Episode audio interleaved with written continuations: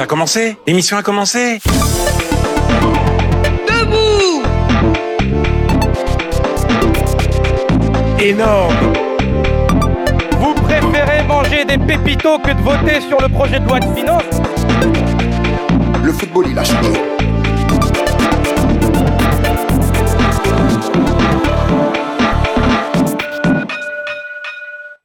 Good morning Tour Bonjour à toutes et à tous, vous êtes sur Radio Campus Tour.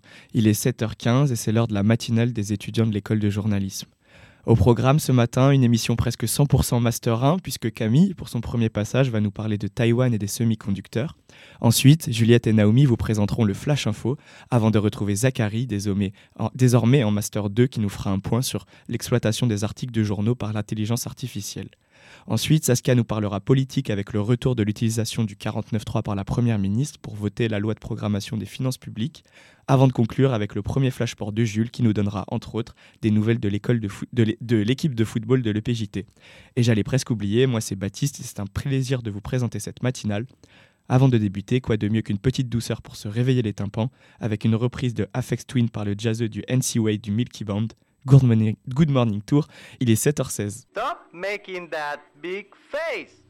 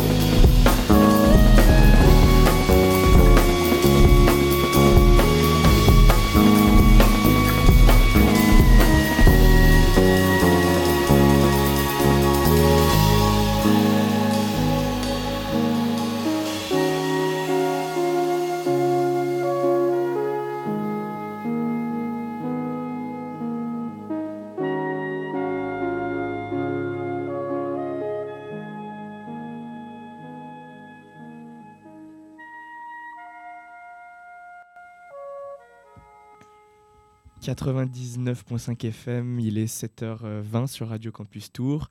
Allez, on va rentrer dans le vif du sujet de la matinale avec notre première chronique en la personne de Camille. Bonjour Camille. Bonjour Baptiste. Alors aujourd'hui, on va parler de Taïwan. On entend beaucoup parler de Taïwan dans l'actualité en ce moment et nous le savons, les menaces chinoises pèsent sur l'île. Pour Pékin, c'est l'occasion de faire tomber Taïwan sous son autorité et démanteler les alliances américaines dans la région. Le projet de Pékin de conquérir Taïwan par la force répond à plusieurs raisons. Elles sont historiques, géopolitiques, stratégiques et économiques. Aujourd'hui, je vais me pencher sur la raison économique. Qu'est-ce qui pousse Xi Jinping à s'intéresser à Taïwan? Les semi-conducteurs. On va en parler et on va s'intéresser au poids du marché des semi-conducteurs dans la relation qu'entretient la Chine avec Taïwan. Cette île située à l'est de la Chine est peut-être petite en termes de superficie, mais elle est immense en termes d'impact mondial, surtout lorsqu'il s'agit de semi-conducteurs. Mais dis-moi Camille, c'est quoi un semi-conducteur? Si vous avez un smartphone dans la poche ou un ordinateur portable, il y a de fortes chances qu'une partie de ses composants proviennent de Taïwan. Le semi-conducteur est un composé chimique solide. Il peut conduire l'électricité dans certaines conditions. Ses propriétés électriques lui permettent à la fois d'être conducteur et isolant. Cette propriété hybride constitue la base de toute l'informatique de notre époque. Or, l'île de Taïwan est un géant du marché des semi-conducteurs, ou plutôt le géant mondial. Elle représente à elle seule 63% de la production mondiale d'après le journal Le Monde contre 12% pour les États-Unis et 10% pour l'Europe. Les semi-conducteurs les plus avancés sont fabriqués à Taïwan dans une industrie très célèbre, la Taiwan Semiconductor Manufacturing Company, la TSMC pour, la TSMC, pardon, pour les intimes. C'est le plus grand fabricant de semi-conducteurs au monde, produisant des puces pour des clients que l'on connaît tous, Apple par exemple. La prise de Taïwan permettrait donc au régime de Pékin de contrôler cette industrie, puisqu'elle est cruciale pour l'économie mondiale. D'autant plus que durant l'été, la TSMC a décidé de s'implanter en dehors de ses frontières. Elle va ouvrir sa première usine en Allemagne en 2027. L'usine devrait générer environ 2000 emplois. Des discussions entre la France et l'entreprise sont d'ailleurs en cours. Mettre la main sur cette industrie serait donc un gain indéniable pour la Chine. Cependant, il n'est pas certain que, pas certain que Pékin puisse l'exploiter facilement.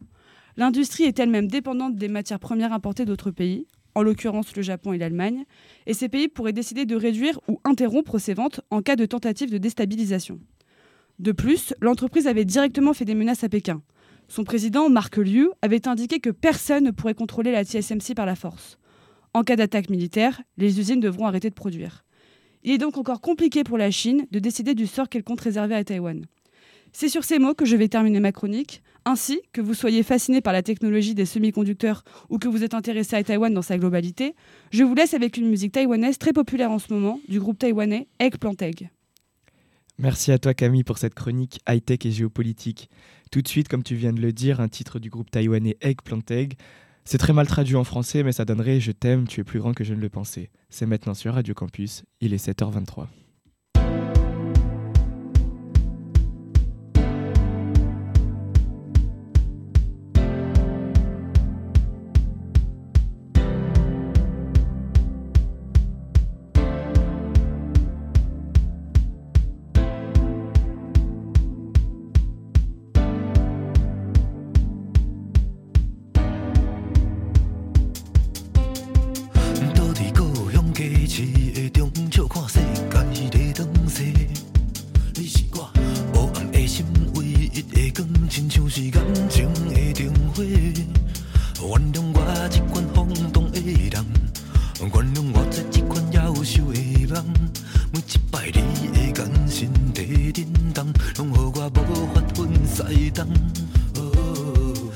我用我的人格来保证，我是永远袂后悔。你是我目前为止的爱情内底，无疑是最水的那个。我其实不是不愿离开，拢怪你走入了我的人生。无心的爱情伤害已造成，你我着爱来负责任。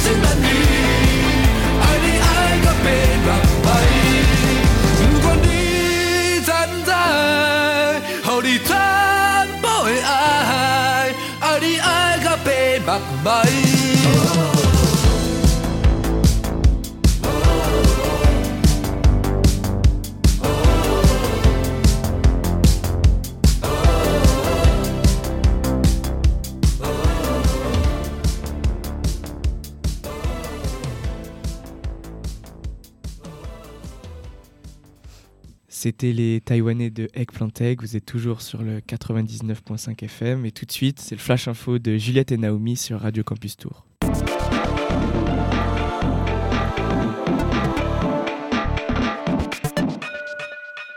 Aujourd'hui, en France métropolitaine, il fait plus chaud que la moyenne des températures mesurées le 29 septembre entre 1971 et 2000, d'après les données Météo France. La France fait face à un mois de septembre avec un été indien qui ne s'arrête pas et des températures jamais vues. L'épisode de chaleur ne devrait pas s'arrêter avec un pic entre dimanche et lundi. Des températures pouvant atteindre 32 degrés à Toulouse sont attendues et jusqu'à 25 degrés en région parisienne. On revient sur l'actualité internationale. Le maréchal libyen Haftar a été reçu ce jeudi 28 septembre en Russie par Vladimir Poutine. Une première depuis leur dernière rencontre en 2019. À l'issue de cette visite, un échange autour de la situation de la Libye et de l'ensemble de ces régions, faisant suite notamment aux inondations ayant fait des milliers de morts à Derna. Ce n'est pas la première fois que Moscou entretient des relations étroites avec le maréchal Haftar, qui avait eu recours à des mercenaires du groupe paramilitaire russe Wagner dans sa tentative ratée de s'emparer de la capitale Tripoli d'avril 2019 à juin 2020. Des centaines de membres du groupe Wagner sont restés actifs dans l'Est, qui est aussi la zone des terminaux pétroliers, et dans le sud de la Libye, malgré le départ d'une partie de leur effectif vers le Mali ou vers l'Ukraine pour combattre aux côtés de l'armée russe.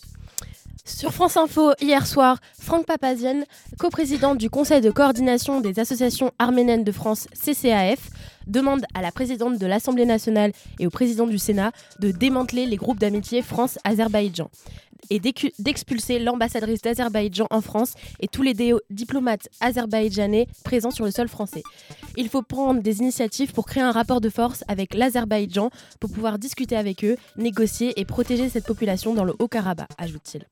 L'enclave du Haut-Karabakh se vide rapidement, suscitant des inquiétudes. La grande majorité des 140 000 Arméniens de l'enclave fuient vers l'exil suite à l'offensive azerbaïdjane du mardi 19 septembre et la reddition des forces du Haut-Karabakh hier, le vendredi 28 septembre. Plus de 50 000 réfugiés sont déjà arrivés en Arménie, confrontés à des contrôles rigoureux à la frontière. Des récits alarmants évoquent des exécutions, tortures et viols qualifiés de nettoyage ethnique par Erevan. La France déplore l'inaction russe et pointe l'Azerbaïdjan du doigt. La situation politique interne en Arménie est tendue, avec des manifestations réclamant la destitution du Premier ministre Nicole Pachinian. L'avenir du Haut-Karabakh demeure incertain, l'Azerbaïdjan réclamant des territoires supplémentaires. Le Premier ministre arménien appelle la communauté internationale à agir. Le bilan des réfugiés continue de s'alourdir avec plus de la moitié de la population du Haut-Karabakh ayant déjà fui. De retour en France, une prime exceptionnelle sur le pouvoir d'achat de 730 000 euros sera versée, a annoncé Gabriel Attal le jeudi 29 septembre. Ainsi seront concernés 500 000 enseignants qui percevront en moyenne 380 euros et 230 000 autres personnels, notamment les accompagnants d'élèves en situation de handicap qui, eux, recevront en moyenne 500 euros. Cette mesure est notamment initiée afin de contrer l'inflation grandissante. Pour percevoir cette aide, c'est simple. Il faut avoir perçu moins de 39 000 euros bruts en entre juillet 2022 et juin 2023, soit moins de 2600 euros net par mois. Une prime ponctuelle qui n'a pas tardé à faire réagir Sophie Vénétité, secrétaire générale du SNES FSU, premier syndicat du second degré, collège et lycée. Celle-ci affirme qu'il s'agit d'une prime ponctuelle alors que nous demandons une revalorisation conséquente pour tout le monde. Dès lors que l'on parle d'autonomie et non d'indépendance, on est clairement dans une relation à l'État qui n'est pas interrompue ni rompue mais redéfinie. Ce sont les propos de Jean-Christophe Angelini, le maire de Porto Vecchio, après l'annonce sur l'autonomie de la Corse d'Emmanuel Macron. Ce jeudi 28 septembre, le président s'est exprimé sur une autonomie pour la Corse lors de son déplacement sur l'île. Le chef de l'État a donné six mois au groupe politique et à l'Assemblée territoriale corse pour arriver à un accord avec le gouvernement sur un texte constitutionnel et organique modifiant le statut de la Corse. Cela représenterait une étape historique selon les propres propos du président avec une entrée de la Corse dans la Constitution française. Triste nouvelle avec la mort de Michael Gambon, pardon, plus connu sous le nom de Dumbledore. Et oui, il était le deuxième Dumbledore L'acteur britannico-irlandais Michael Gambon est mort à l'âge de 82 ans, annonce sa famille Ascas News ce jeudi 28 septembre 2023. Il est décédé malheureusement d'une suite d'une pneumonie. Il avait remplacé Richard Harris, mort en 2002, dans le rôle de Dumbledore, à partir d'Harry Potter et le prisonnier d'Azkaban, troisième volet de la célèbre saga. Parmi ses autres rôles notables, le roi George V dans Le Discours d'un roi, Balthus Van Tassel dans Sleepy Hollow de Tim Burton en 1999, ou encore Sir Gill Arthur dans Kingsman en 2017. Merci Naomi et Juliette pour ce flash info de la semaine. Vous êtes toujours sur euh, la matinale des étudiants de l'école de journalisme de Tours. On revient sur Radio Campus après une petite pause musicale avec Jungle de Home.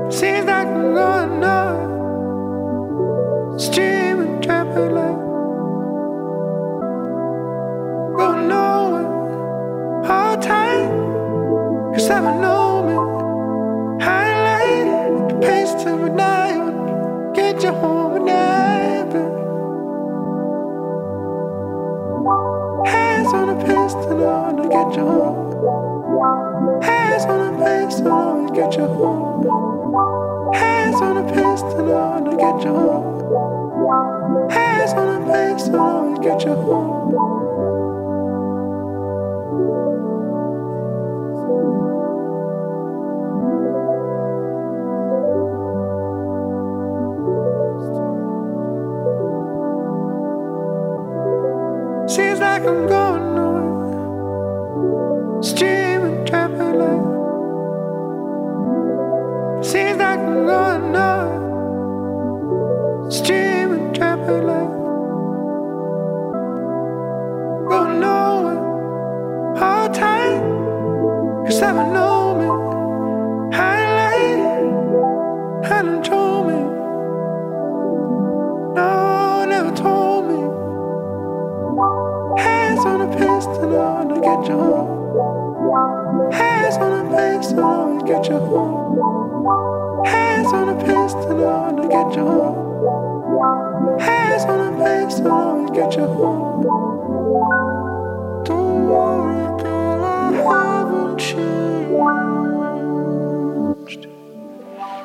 C'était Home de Jungle.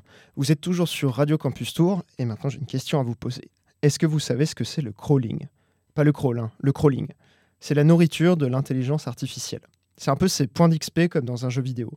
Pour que ChatGPT produise ses meilleures dissertations, il s'appuie sur un programme qui analyse automatiquement des dizaines et des dizaines de pages web.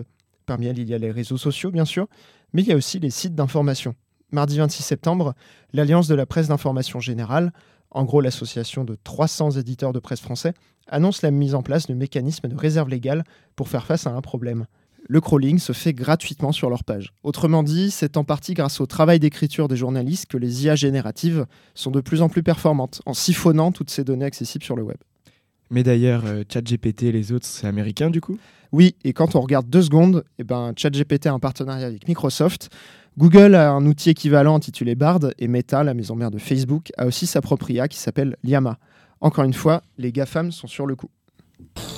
Nous sommes de retour Pour jouer en mauvais tour, afin de préserver le monde de la dévastation, afin de rallier tous les peuples à notre nation, afin d'écraser l'amour et la vérité. afin d'étendre notre pouvoir jusqu'à la Voie lactée. C'est pas la première fois que la presse essaie de se défendre contre les géants du numérique. On part sur un constat simple. Sur le web, euh, bah, les médias traditionnels sont quand même globalement impuissants. Les réseaux sociaux et les plateformes accaparent déjà de façon incroyable l'attention des gens. Et si les sites d'infos galèrent à être vus et à générer des abonnements, leur contenu est aussi aspiré par les réseaux sociaux et les grandes plateformes comme Google. C'est ce qui a contribué à un accord cadre dans l'Union européenne sur les droits voisins. En gros, ça promet une meilleure rémunération des journaux suivant le trafic qu'ils génèrent. Un bras de fer qui durait quand même depuis 2019. Mais bon, à l'arrivée, les GAFAM ont donc toujours un tour dans leur sac. Meta a annoncé le 11 septembre dernier fermer l'onglet News de Facebook dans plusieurs pays européens, dont la France. Ça veut dire que les contenus des médias officiels professionnels, entre guillemets, seront moins mis en avant qu'avant. C'est un peu ironique, sachant qu'après le scandale Facebook, Meta a quand même lancé des programmes de financement pour que les grands médias du monde fassent la chasse aux fake news sur ses propres réseaux. Et puis donc l'alliance de la presse française monte au créneau sur l'intelligence artificielle. Ça se passe quelques jours avant que de nouvelles fonctionnalités soient mises à disposition dans ChatGPT. L'interface peut maintenant aller directement faire des recherches sur le web et donc chacun peut ajouter des choses à la base de données qui la compose. Donc c'est un peu la panique à bord pour les médias traditionnels? Oui, pas qu'un peu, parce que l'ONG Reporters sans frontières fait de son mieux en ce moment pour essayer de réunir les médias et leur éviter de se retrouver devant le fait accompli. Et quels sont les risques derrière? Alors pour les médias traditionnels, clairement c'est un manque à gagner, et puis même ils n'ont jamais donné leur autorisation pour le crawling. Les IA vont ainsi pouvoir se peaufiner gratuitement avec le style d'écriture des journalistes, et je mets ma main à couper que quand ces outils d'intelligence artificielle sont suffisamment professionnels, les vannes vont se fermer et ces services vont devenir payants d'une manière ou d'une autre. Bref, l'info galère. En ce moment, c'est le lent démarrage des états généraux du droit à l'information. C'est une séquence attendue, hein, surtout après la reprise en main cet été du quotidien Le Journal du Dimanche qui a viré l'extrême droite. Et alors que la journaliste Ariane Lavrieux est sortie de garde à vue dans une violation sans précédent du secret des sources, la France presse dans le droit européen pour que les États puissent accéder aux sources des journalistes au nom de la sauvegarde de la sécurité nationale. Bon, après, si on part sur une opposition entre les GAFAM et une autre entité, il n'y a évidemment pas que les journalistes hein, que ça impacte, il y a aussi les artistes par exemple. Et à la fin, c'est peu ou pro tout le monde. Alors, bilan, qu'est-ce que ça t'apprend, auditrice ou auditeur de Radio Campus Tour qui nous écoute en cette heure matinale? Sache que ça va potentiellement être plus dur de s'informer dans quelques années avec l'IA. Donc plus que jamais, euh, lis, regarde ou écoute des médias fiables. S'il y a des petits ou des gros journaux qui produisent un- une info fiable, sourcée, que tu kiffes, oublie pas que tu peux les aider à la, à la hauteur de tes moyens, bien sûr. Alors bon, euh, là c'est un peu compliqué parce qu'on est une matinale d'étudiants en journalisme, donc euh, je prêche un peu pour ma paroisse, mais en même temps, des fois, faut bien le faire. Merci Zachary pour cette mise au point sur la santé de la presse et le droit à l'information. Tout de suite sur Radio Campus Tour, qui c'est un des derniers titres du, du groupe Slow Wide.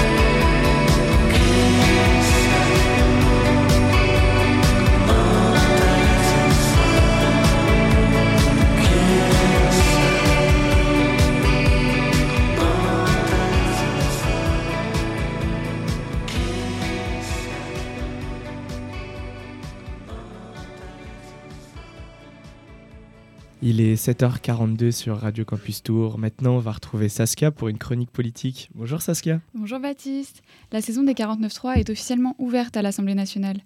Elisabeth Borne a eu recours à un 12e 49.3 ce mercredi pour faire passer la loi de programmation des finances publiques. Cette loi sert à définir la trajectoire des finances publiques jusqu'en 2027.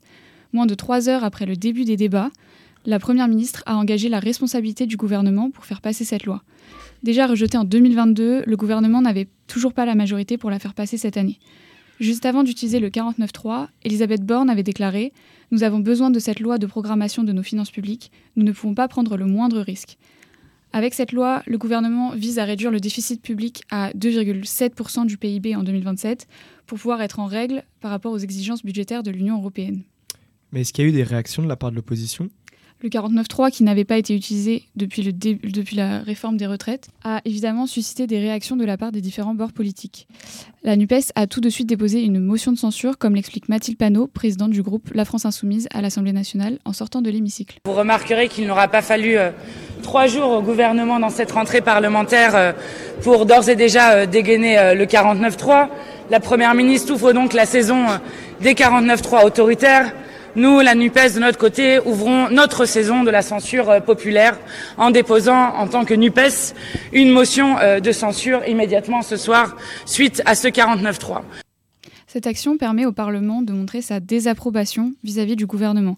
Son adoption dans l'hémicycle forcerait le gouvernement à démissionner. Il s'agit là de la 18e motion de censure à l'encontre d'Elisabeth Borne et de son gouvernement. L'examen de cette motion de censure aura lieu ce vendredi soir à l'Assemblée et une motion qui sera votée aussi par le RN, comme annoncé par le parti dans un communiqué publié hier en début d'après-midi. Et la droite, elle a réagi comment? La droite, quant à elle, ne déposera pas de motion de censure. Olivier Marlex, président du groupe Les Républicains à l'Assemblée nationale, a déclaré qu'il serait contre l'intérêt du pays de voter pour cette motion de censure, mais il disait aussi ne pas vouloir voter pour cette loi qui était trop brutale et pas assez crédible.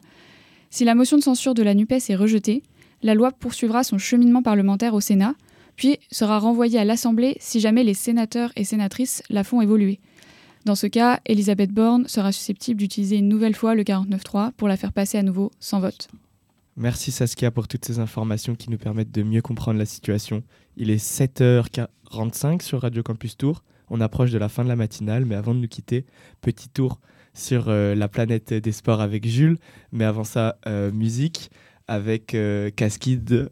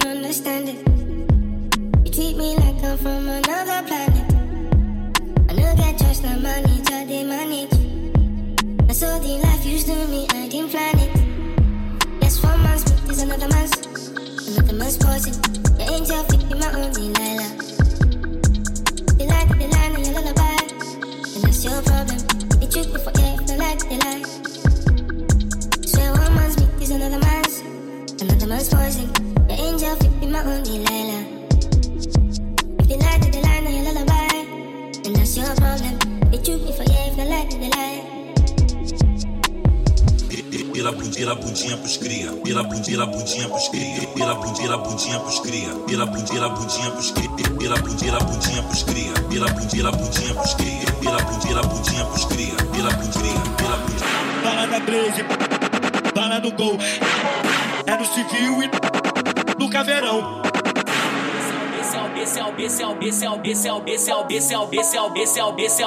Esse é o bonde do Peru.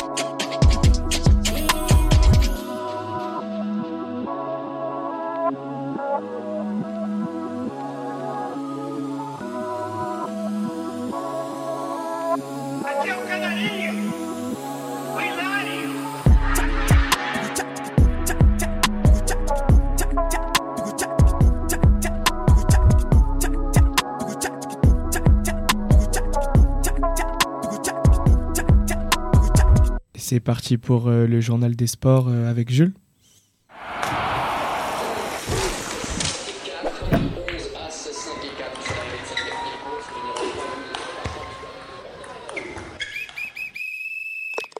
Salut Baptiste, euh, hola todos, très heureux de faire mon premier flash sport ce vendredi et nous commençons par la compétition majeure du moment, la Coupe du Monde de rugby. Le Japon s'est imposé 28-22 hier soir face au Samoa, réduit à 14 en début de seconde période. Les Japonais prennent donc la deuxième place de leur poule et peuvent maintenant se préparer au mieux pour leur dernier match dans 10 jours face aux Argentins. Match décisif pour les All Blacks ce soir qui affronteront l'Italie à 21h. Troisième du groupe A, une défaite les guiderait presque vers la sortie dès les phases de poule, une première dans leur histoire. Et comment vont nos bleus? Appel à l'optimisme au sein du 15 de France avec le retour d'Antoine Dupont à l'entraînement. Pour rappel, le joueur français avait été victime d'une fracture maxillo-zygomatique dans le match contre la Namibie la semaine dernière. Cependant, Jean-Baptiste Grisoli, ancien docteur de l'Olympique de Marseille et spécialiste en réadaptation physique, rappelle qu'Antoine Dupont peut reprendre une activité sportive, mais est encore très loin de reprendre la compétition. Pour le moment, le sélectionneur de l'équipe de France, Fabien Galtier, espère le retrouver pour les quarts de finale dans deux semaines. Retour sur l'actu cyclisme, Christophe Laporte a été sacré champion d'Europe sur route dimanche dernier à Assen aux Pays-Bas devant le coureur belge Wout van Aert. Parti en solitaire à 12 km de l'arrivée, il a résisté au retour fracassant du groupe des poursuivants. C'est une première victoire française dans l'exercice créé depuis 2016.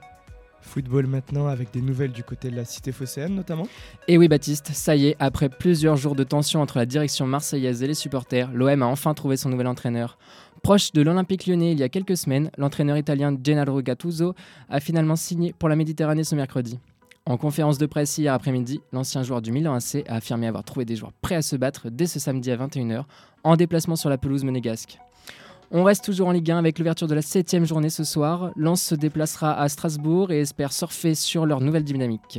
Le PSG ira à Clermont samedi à 17h, peut-être sans son attaquant vedette Kylian Mbappé, toujours incertain après une gêne musculaire ressentie lors du Classico.